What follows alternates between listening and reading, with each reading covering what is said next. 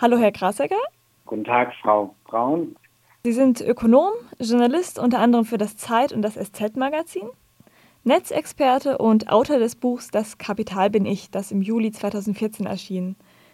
Darin kritisieren Sie ja den momentan ununterbrochen und wie selbstverständlich stattfindenden Handel anderer mit unseren Daten.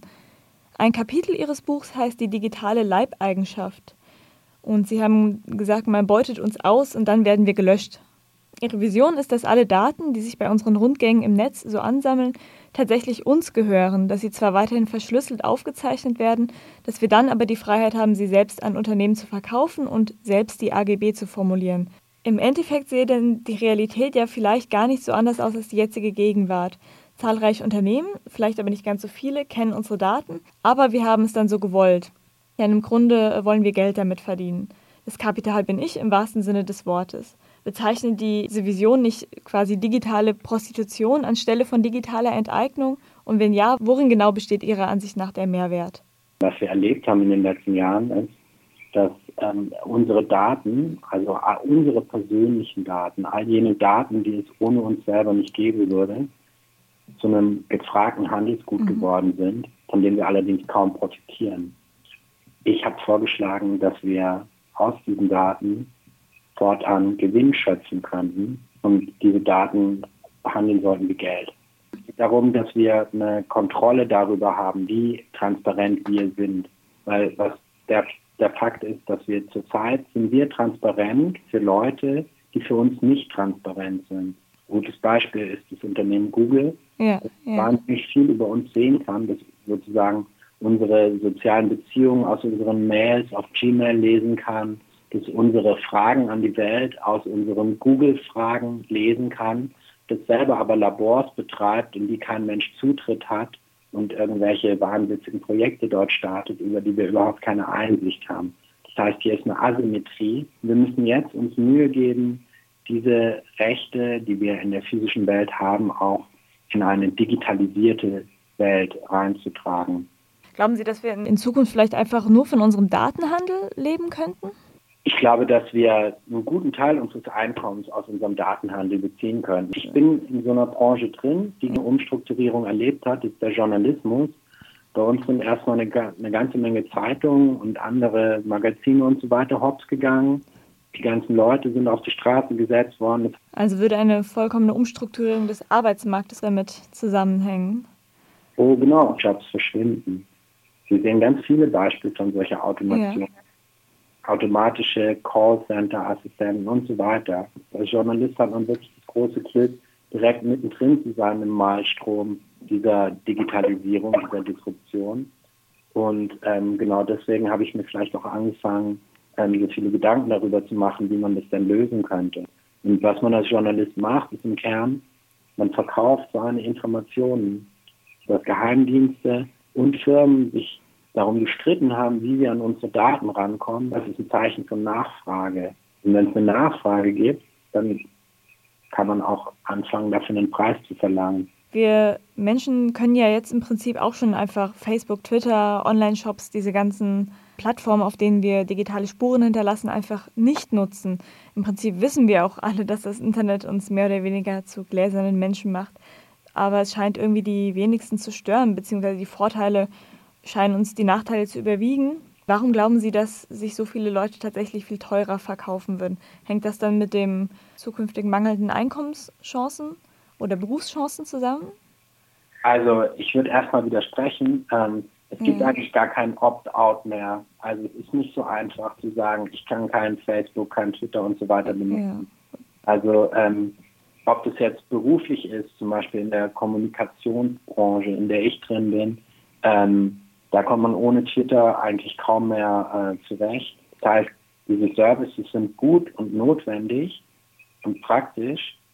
Und es dreht sich mir überhaupt nicht darum, sowas wie einen Rückschritt zu predigen und zu sagen, wir müssen da aussteigen, sondern nur darum, eine Art selbstbestimmteren Umgang damit zu ermöglichen. Und das ist wirklich die große Frage unserer Zeit. In Ihrem Buch schreiben Sie ja auch über Silicon Valley in San Francisco. Früher lebten dort die Hippies, heute sind das die Startups. Wenn Facebook-Besitzer Mark Zuckerberg zum Beispiel seine Plattform mal eben an seinen Nachbarn verkauft, habe er quasi auch Millionen digitale Geiseln mitverkauft. Und wir müssten zusehen, dass wir von diesem Kuchen nicht immer nur die Krümel abbekommen. Sie sagen also, wir sind unsere Daten. Daran schließt sich auch die philosophische Frage ein, wer oder was wir denn überhaupt sind und ob wir nicht eigentlich auch viel mehr als ein Wesen aus Bits und Atomen sind. Diese Daten, ähm, über die immer so abstrakt geredet wird, sind die wirklich wichtigen Daten, sind die persönlichen Daten, die etwas aussagen über uns und auf uns sich beziehen, auf mich als Person wenn ich mir anschaue, wie ich lebe, dann ist mein E-Mail-Backup, also alle die E-Mails, die ich browse, sind ein Teil meiner Erinnerung geworden. Meine jahrelang zurückreichenden Konversationen und so weiter. Und ähm, so da, daher habe ich argumentiert, das ist ein Teil von uns. Mhm. Also man sagt ja, ein Medium, dass das Medium selber eine, eine Verlängerung sozusagen von mir sei. Verstehe, das ist dann wie so eine Art digitales Tagebuch zum Beispiel so ein Fitbit-Armband, das nimmt auf, wo lang wir laufen, äh, wie viele Schritte wir dabei tun, wie viel Energie wir dabei mhm. verbrauchen. Mhm. Das ist ein Abbild meiner äh, physischen Konstitution.